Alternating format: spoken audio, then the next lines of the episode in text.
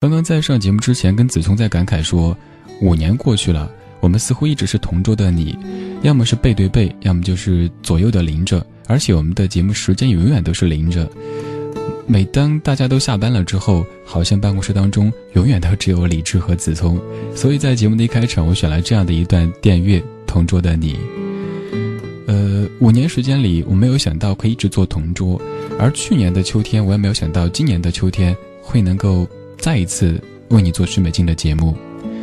去年秋天，我说我想在十月之前和你一块听完许美静的所有的专辑，但是我食言了，没有听完，所以放到二零一二的秋天。我们继续吧。